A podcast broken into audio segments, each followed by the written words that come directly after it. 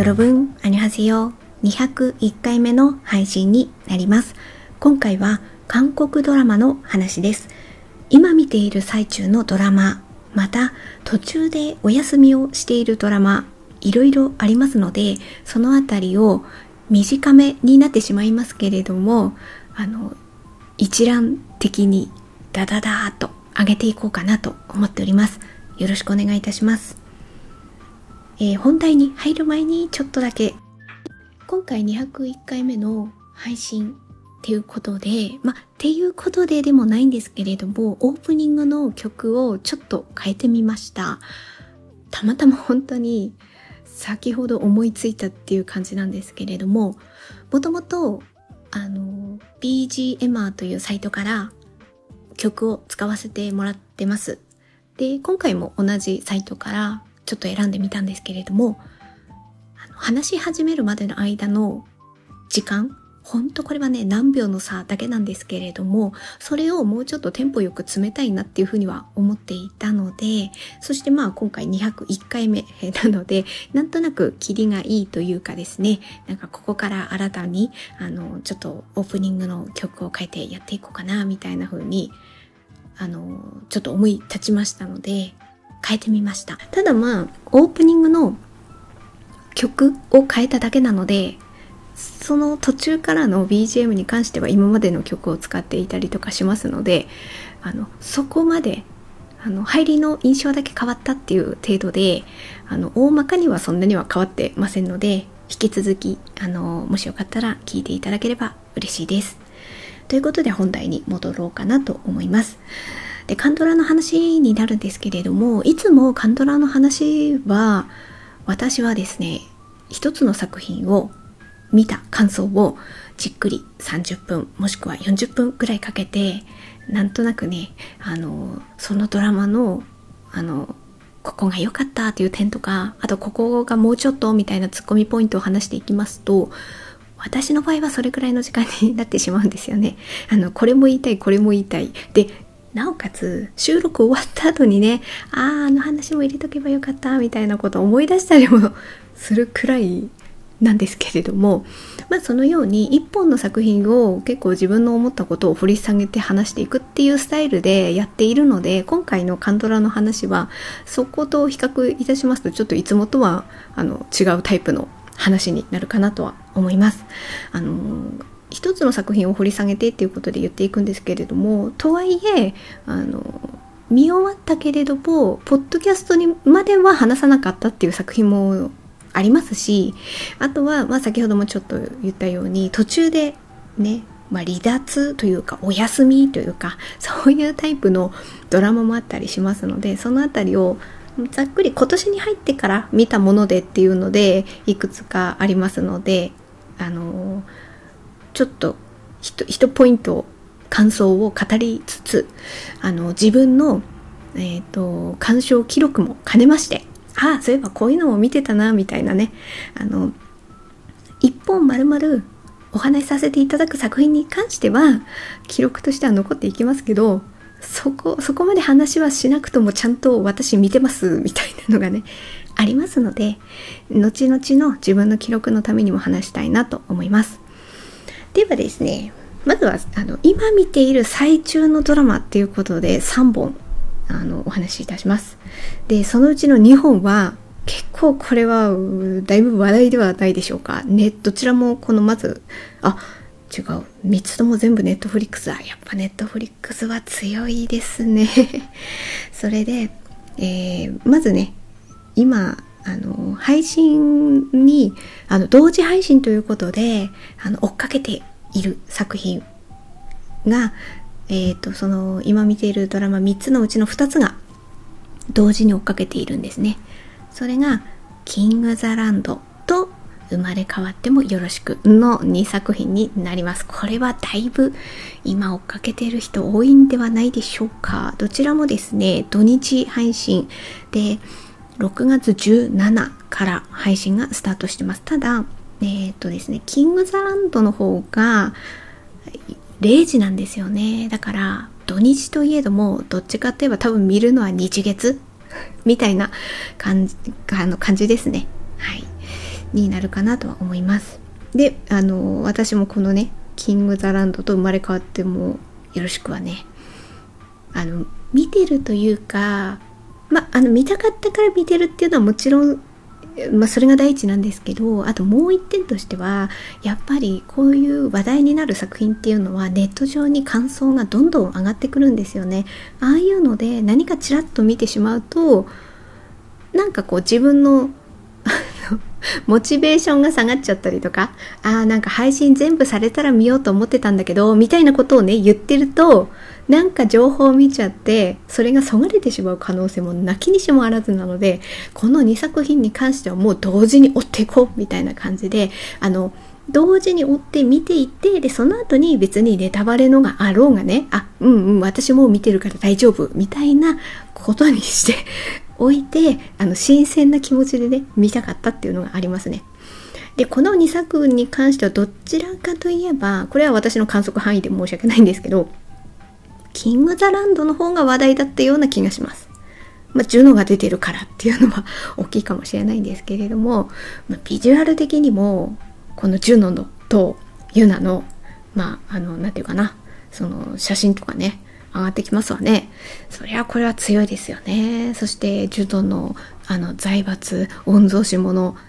とそしてラブコメとユナの笑顔とみたいなでなんかジュノは多分ツンツンしてんだろうなみたいななんかこういうのをみんな見たかったよねみたいな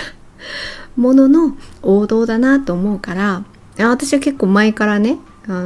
あのこの話題があの配信が何日からだとかそういう話題が出てくるたびにあこれ絶対見ようっていう風にどっちかといえばキング・ザ・ランドの方を思ってた感じですね。でまああのそのその通りなストーリーなのであのそれを楽しんでるっていう感じです。でもう一つが生まれ変わってもよろしくですね。こちらもえー、っとそこまではねキング・ザ・ランドほどは思ってはなかったんですけどただですねこちらの方はあの出演されているのがシン・ヘソンとアン・ボヒョンでしょこりゃ見たいですよね。って思って。私はどちらかといえばシン・ヘソンの方の作品をどちらかといえば見たいっていうふうに思ってたかな。でまあ見たんですよ。そしたらそしたらあこれちなみに今収録してる時点ではどちらも2話までですね。2話までが終わってる状態でそこまでは見たっていうあの段階での話と思ってください。で生まれ変わってもよろしくなんかちょっと私の予想以上によくってびっくりしちゃったって感じ。案外1話から1話から私結構泣きながら見てるタイプの。でも泣きながら見てるっていうのはしんどくて泣いてるっていうかそういう意味の泣きじゃなくてなんかいいいい意味での切なみがたまらんみたいな泣きですかね。だからなんかほんと疲れて疲れてみたいな全然感覚ではなくってあのこっちもその泣きの感じの切なみとでも特にやっぱシンヘソンの演技がいいですね。って思いました。あここはだいぶ皆さん印象残るんじゃないですか？あのフラメンコ突然踊ったりね。あとなんだろう。そのシンヘソンがアンプオヒョン？アンボヒョンのだからソハね。アンボヒョンはソハって言うんですよね。確かね。ソハ。ソハにあのどうぞってやる時のなんかどうぞって促す時のあのなんか仕草？あれもコミカルでああいうなんかあそこのバランスって多分すごい難しいと思うんですよ。あのコミカルな感じがのバランスが振り切れすぎると痛々しく見えるんですよね。なんか浮いちゃって痛々しく見えるっていう。でもこのシン・ヘソンの演技がそこがね絶妙にクスッと笑えるっていうところでちゃんとこうつながってる感じに見せてくれるんですよね。つながってるけどでもすごくインパクトがあるみたいなだからあのちょっとねさっきね泣きながらみたいなことも言ったんですけどだけどそこまでしんどくないのはそのシン・ヘソンの演技の良さですよねそのコミカルなところのこう引き込まれ感もいいのでちょっと2話見た時点では私この生まれ変わってもよろしくだいぶ。ちょっと心が傾いてるなっていう感じはあります。えっ、ー、とねシンヘソンがパンジウムなんですよね。役名がね。このジウムの妹妹っていうかだから前世で妹だったらちょっとなんか なんか内容を2話までしか見てないのにちょっと話し込んでしまうんですけど今後多分このジュームの前世の妹役のあ名前どうせしちゃったけれどもえっ、ー、とあえっ、ー、とね超音だ。あ発音合ってますかね？ちょっとなんか言い方難しいですねこれね。えっとあそう。前世はジュオンなんだ。名前がね。でそれの妹のチョウォン？言い方難しいチョウォンと再会したとこまで行ってるんですよね2話まではでそこから多分こっからどうなるのみたいなこともあるんですよ。まあラブストーリーの方もそうだけど前世の妹との出会ってその妹との関係性も今後どうなるのかっていうところもちょっと見どころな気がする。でなんかそうでチョーンがこの妹との関係もどうどうなのかなって思ったんですけどなんか庭まで見た時点でなんかいい感じに育ってる成長してる。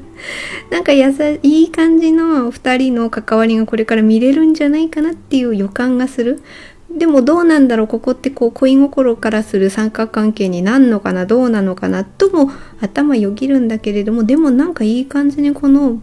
姉妹。今今現代では姉妹ではないんだけれどもその2人の関係性もだいぶ見たいなみたいなのがあって。すいません。ちょっとねこんなに一作で長く喋るとはなかったんですけどやっぱそれだけ私生まれ変わってもよろしくのストーリーがすごい好きなんだなっていうふうに思ったりしてるので多分、まあ、キングザランドもそうですけどまずね生まれ変わってもよろしくの方が確か12話で少ないんですよね。こっちの方が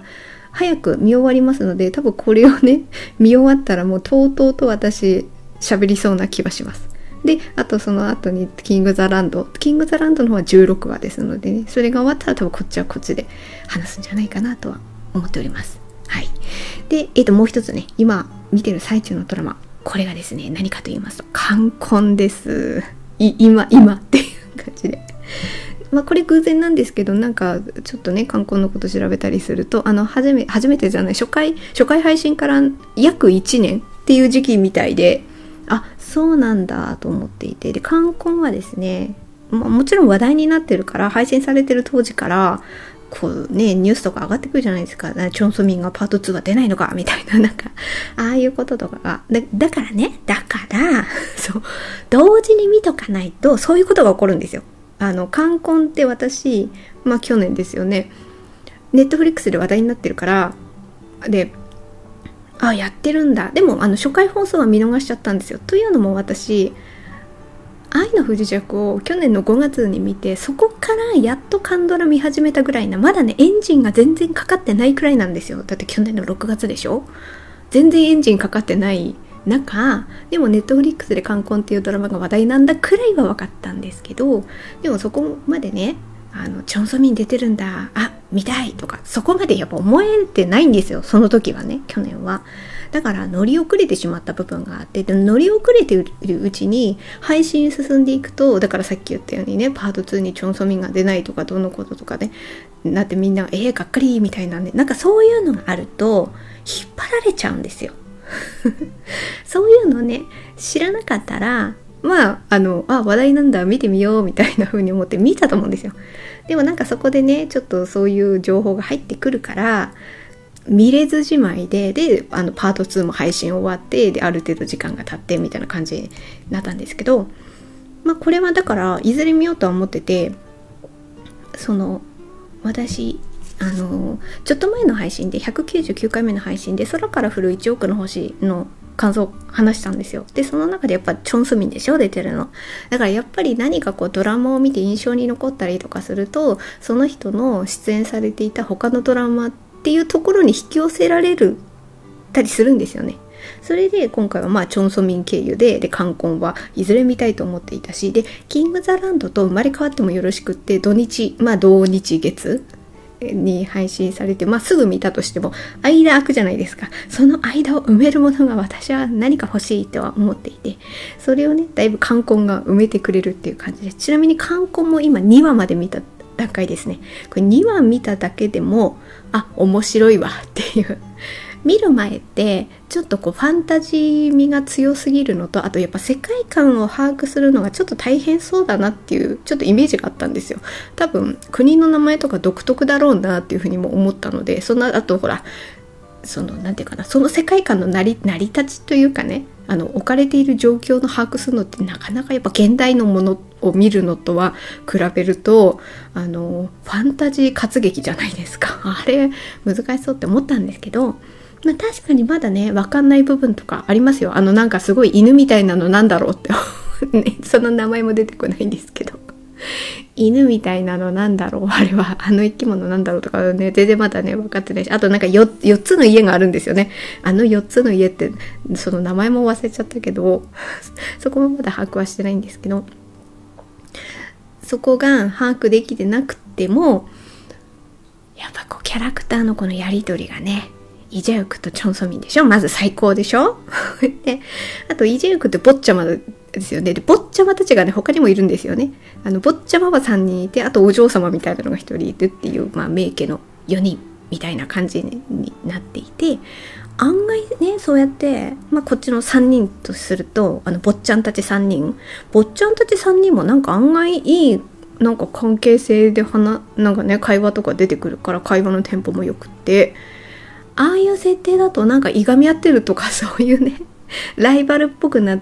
てもちゃもちゃすんのかなと思ったら案外なんかあれいい感じのバランスの会話できる坊ちゃんたちなのねって思ったら見やすくてそれですごいねあこれを並行してなんか合間合間にねあの見ていったらちょっと楽しめるなと思いましたので今見ているドラマとしては、まあ、まとめますと「冠婚」「キング・ザ・ランド」「生まれ変わってもよろしく」これをね、えーと、それぞれ2話ずつ見た段階っていうところです。それが今見ている最中のドラマもうなんかここまで話すだけでなんでこんなに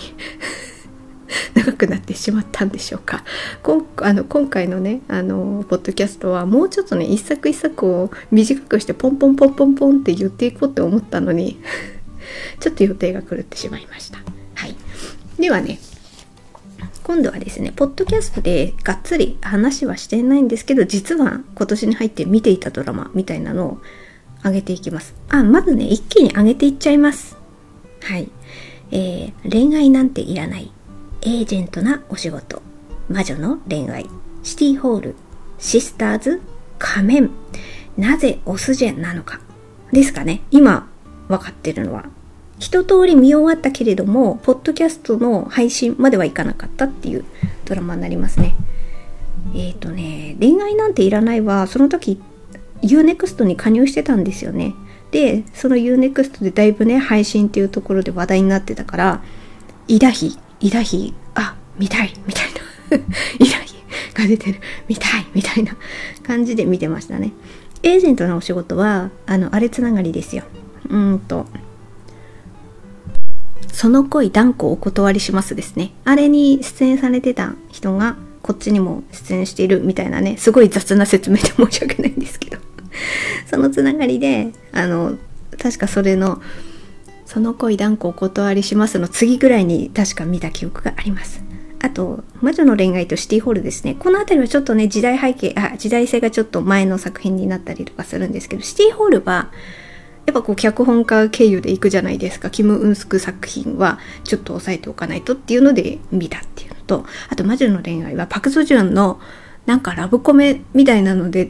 ぱちょっと前の作品だけど、なんやかんや言ったらこう上がってくるじゃないですか。ああの、ほら、キスシーンとか有名だったりしますから、あの辺をちゃんと押さえておこうと思って 押さえておくために見た。でも、魔女の恋愛って、こんなに私、パクソジュン役のドンハ？そう、ドンハですよね。あのね、ドンマンが、あ、ドンハとドンマン、ドンマンが、あれですよ。サムマイウェイですよね。そう。あの 名前がちょっと似てるっていうのもあるんですけどなんとなく男の人のこうタイプとしても似通った感じはあるんですけど私はねこの魔女の恋愛のドンハの方がいいなっていうふうに思いましたねあとあの魔女の恋愛の親友役としてあのパク・ソジュのドンハの親友役としてユン・ヒョンミンも出てたのであそそういうね過去作を追っていくとそうあこれにこの人も出てたのねみたいなのも追えますのでねそういう意味でね魔女の恋愛を見たんですよででそうそう言いたかったのは あの魔女の恋愛のそのドンドンハ？案外なんか私これ、これを見ながらですね、何回か、えー、ドンハかわいそうって思ったのが多分3回か4回くらいあったような気がします。あの、案外元彼が出てきて結構切ない、あの、切ない感じになっちゃうんだなっていうのはね。あそういうストーリーなんだ。この結構元彼結構出てきてなんか揺れるんだみたいな。オムジョンファの方が揺れるんだ。あーそしてえー、かわいそうじゃんそんなの。ドンハがみたいな。こと言いながら見ていた記憶があります。あそれで次シスターズシスターズはちょうどペクサン芸術大賞をノミネートが発表されてで実際にあ、ノミネート、そうそう、ノミ、まずノミネートが発表されるじゃないですか。で、その後に、そのピクサン芸術大賞の、その結果発表みたいな、そこに多分ね、1ヶ月とか期間があって、その間にシスターズがノミネートされてたのが分かったから、あ、これは早く見なければと思って見た記憶がありますね、シスターズの方は。やっぱり、キム・ゴングの、演技がやっぱりいいですねっていうのが非常によく分かりました。なあのな涙の演技ね。ああそこでシスターズって私もうちょっとすごいサスペンスとしてサスペンスでいいのかな？はストーリーが良かったなっていう。であんまりこう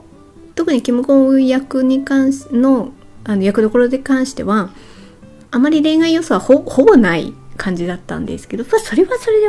いいとは思うですけど一方でその涙の演技のところですよね。あそこって自分があその何て言うかなちょっと気になる人のお父さんが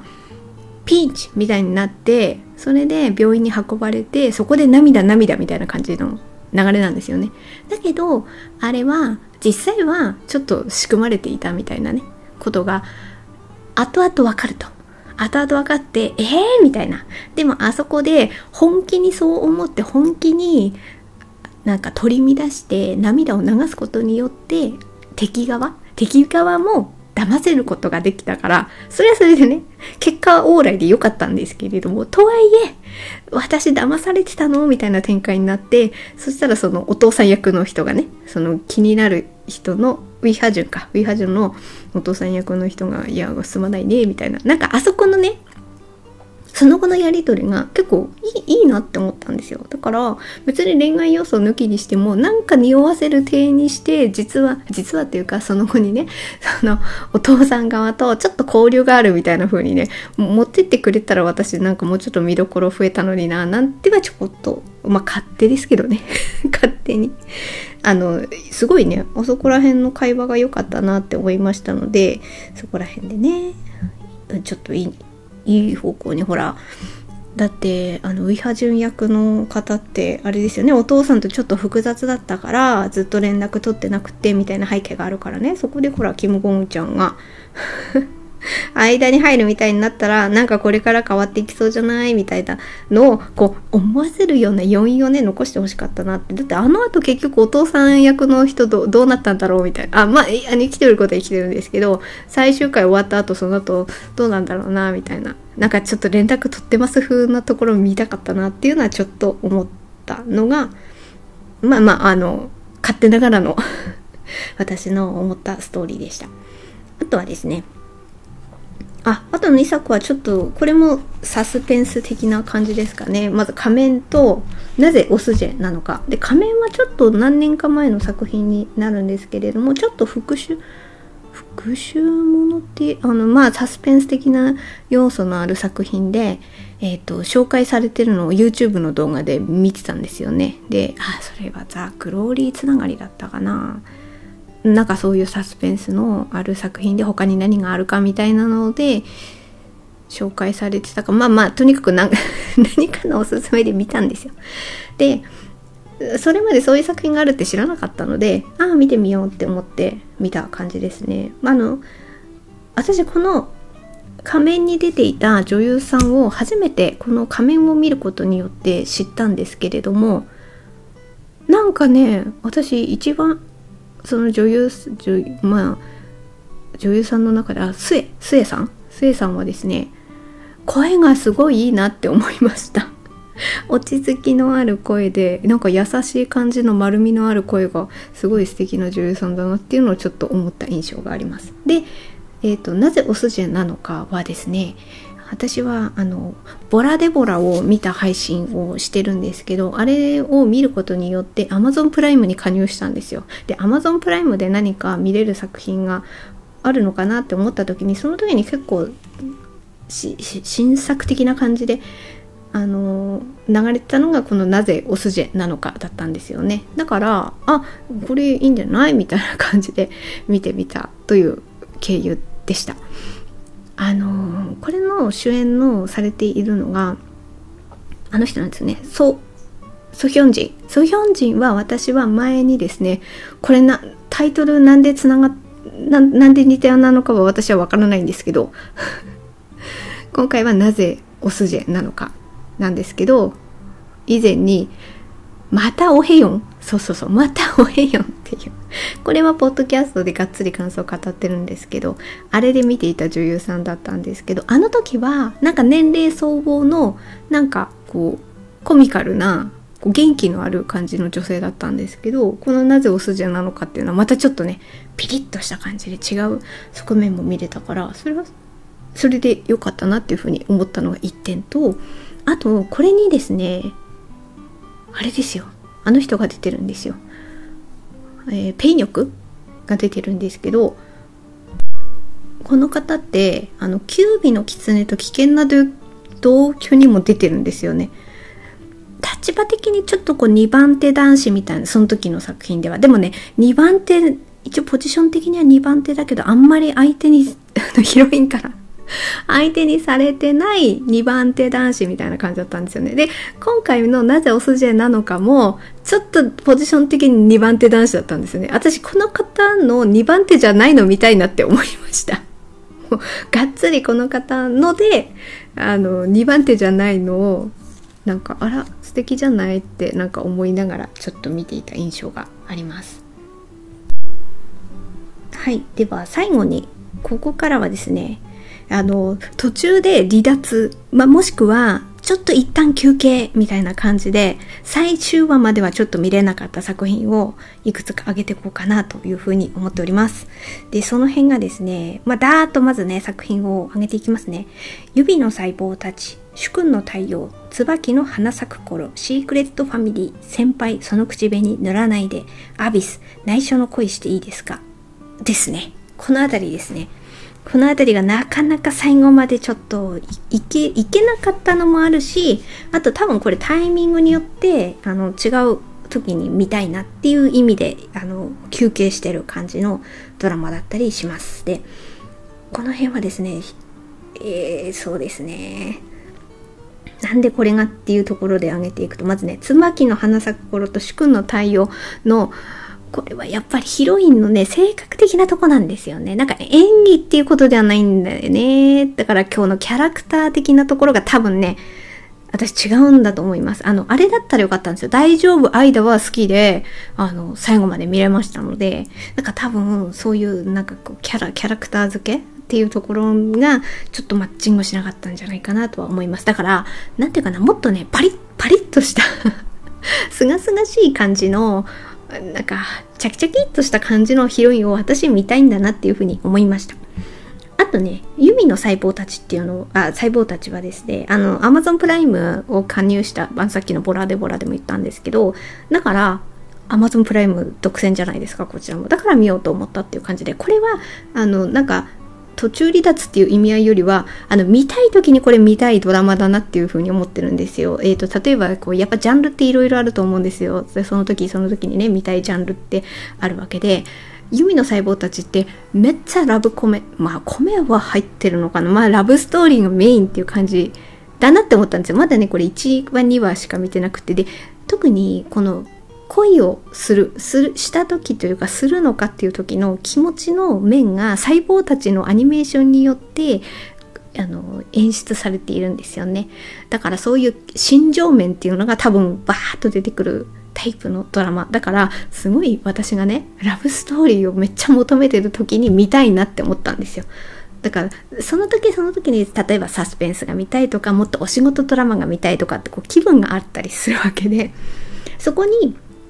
ユミの細胞たちがあった時にこれは見ようかなっていうふうに思っていてちょっと今休憩中っていう感じです。あとシークレットファミリーはもうこの2人が出てるから見たいなって思ったわけですよ。えっとあのチャンナラとチャンヒョクが出てるからそのあのなんだろうなキャスティングがあるからこそ見たいなと思って見たんだけれどもまあシークレットファミリーってタイトルだからそうなのかって言われればそうなんだろうけれどもなんか家族の描写がすごい型にはめられてる感じが 見れてあの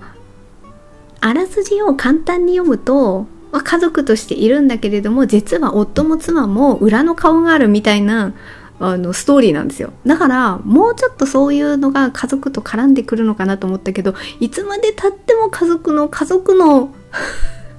家族の家族の話がずっとでえ、これはどこまでこうなんだろうって思ってなかなかそこで私もねちょっと追いつけなかったっていうのがありますねあとはですねえー、っと先輩その口紅塗らないでもこれもちょっとお休み中かなっていう感じですね。これ、このなんかね、このラブストーリーが見たいなみたいな風に思ったら、ちょっと続きを見ようかなと思っているタイプのドラマだったりします。で、えっ、と、あとね、アビス。アビスは、なんで見ようかなと思ったのは、あれですよ。あの、空から降る1億の星の、ソイングクとチョンソミンの2人の、このお二人がアビスの1話に出てくるっていうのが分かってたんですよ。だから、あの、そのドラマをねそっちのドラマを見終わった後にアビスを見たっていう感じですね あのなんとなくね全然ストーリーとしてはつながってはないんだけれどもああの二人がその後にこうその後ではないんだけど ななんとなくちょっと匂わせるようなね返事の仕方とかね。うん。うん。って言ってるところとか。を味わうためにアビスは見たって感じです。ただこれはですねちょっとねストーリーが非常にね私には難しい難しいというかなかなかマッチしなかったなっていうところはありますね。あのねキャスティングはすごくいいんですよ。あのパク・ボヨンとえー、っとこのお二人ねあパク・ボヨンとアン・ヒョゾプだいいじゃないですか。この二人だったら見たいじゃないですか。そしてハンスヒも出てる。ハンスヒ出てるって結構出てんですよね。結構出てて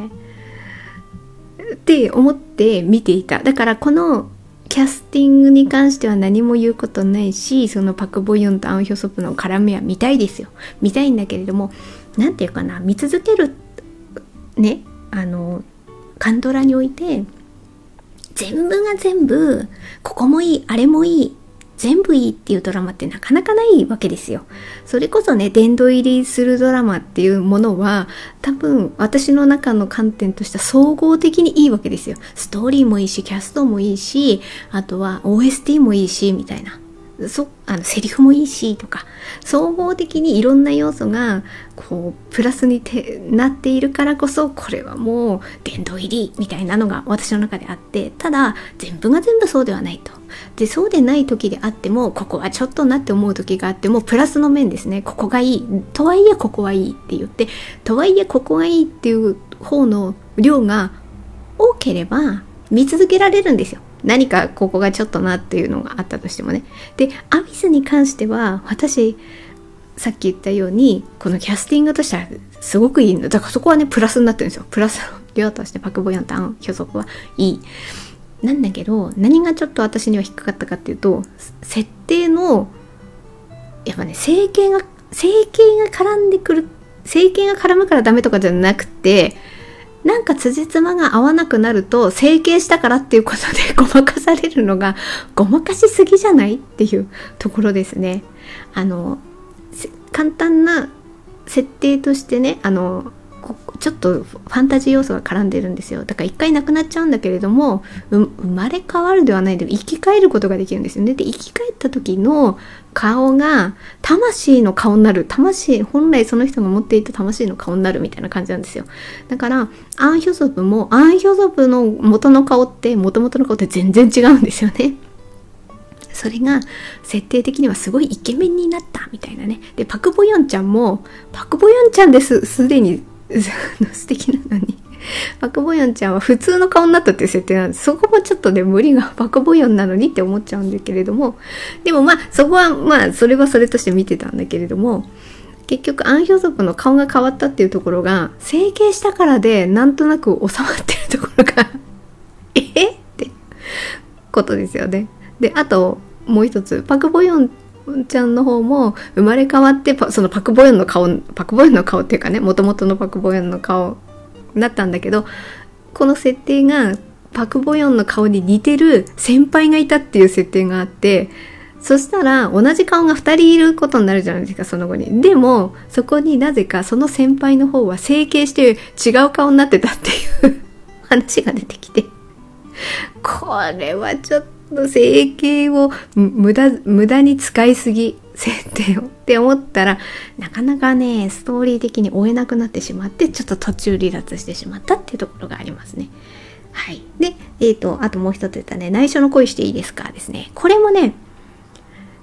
あのソイングクつながりですね。ソイングクの過去の作品他の見ようかなって思ってで見れたのが内緒の恋していいですかだったんですよね。まあいくつかあってその中の一つとして選んでみてでこれってあの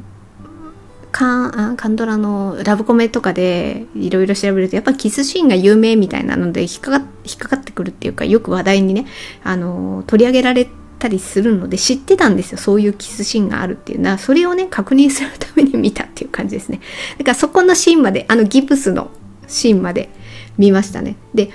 でもなんでそこでね途中離脱してしまったかっていうのはやっぱりね高校生っていうのが厳しかったところがありますね。あのねあのせめて大学生にしてほしかったなっていう。あの高校生のソイグクは弟なんですよね。弟役でお兄さんがいる役で。お兄さんがちょっとねどっかにねなぜか姿をくらましてるから俺の代わりになって本部長になってくれみたいな設定で自分は高校生をやっているのにあのそのねあの出席を取った後に急いで着替えてスーツを着て会社に行って本部長のお兄さんをね、演じるっていう設定なんですよ。まあ、それはまだ良しとしても、やっぱりそこがね、高校生から本部長役っていうのが私にはなかなかね、厳しかったなっていうのがありますね。私はそこをね、せめて大学生役にしてほしかった。だから、高校生だから、高校生のシーン、あ、高校でのシーンがありますよね。あれ見た時に、ああ、そう、高校生なんだよなとか思っちゃって。そこがね、ちょっとね、私の難しいポイントでしたね。なかなかね、見続けるっていうのはね、ソーイングとかね、いいんですけどね、なかなか見続けるのが難しいっていう感じでしたね。でもこれね、あまあ途中まででしたけどね、あの、あの人を堪能しましたね。まずこれにね、シンヘソンが出てんですよ。シンヘソンはヒロインの会社の同僚っていうことで、でもシンヘソンはね、全然、なんていうかな、2番手的なポジションでもないですよ。会社にの中にいるあの女性社員その1みたいな感じの役どころで。でもほら、この人が前にこういうとこでちょい役として出てたんだっていうのをね、確認するっていう意味では、それはそれでね、あの、やっぱ見ておくのは大事だなと思って見ました。あとね、もう一人ね、このね、ドラマにカンギオンも出てるんですよね。カンギオンはね、えっ、ー、と、どなたかっていうの、例えばウ、ウヨンブ、ウヨンブの、あの、ちょっと温かく見守ってくれる上司とか、あとは、キム氏は一体なぜのパクソジュンのあの親友役みたいなところとかで出てた方ですよね。この人が、このカンギヨンがね、えっ、ー、とね、この内緒の恋していいですかではね、ソイングクの高校の同級生っていうことで、まあちょっと何年か前のだし、でもまあちょっと ここもね、高校生役っていうのがなかなか、なかなか厳しいものが私にはありましてですね。でもまあなんかワイワイとね、あの、スイングと絡んでやっていたっていうところまで、えっ、ー、と、何話ぐらい、あの、真ん中ぐらいまでは見ましたね。そこまで見て、あの、なんか確認作業をしたっていうような感じでございました。はい。えということでですね、今回はちょっといつもとは違って、えー、まあ、カンドラについてではあるんですけれども、まずね、今見ている最中のドラマ、そして見終わったドラマ。見終わったけれどもポッドキャストではちょっと感想は語ってなかったけれどもこういうのも見てましたっていうドラマ。あとはちょっと途中で離脱もしくはお休みしている最中のドラマっていうことであのいくつか あのここんなに一歩一歩なんか長くなって喋るとは思わなかったんですけれどもちょっとかけあそうですね最後は駆け足だったかもしれないんですけれどもあのこういうのも他にも見ておりますっていうのを自分の記録の意味でもお話しさせていただきました。はいということで本日のポッドキャストは以上となります。最後まで聞いていただいてありがとうございました。程よい一日をお過ごしください。スノーでした。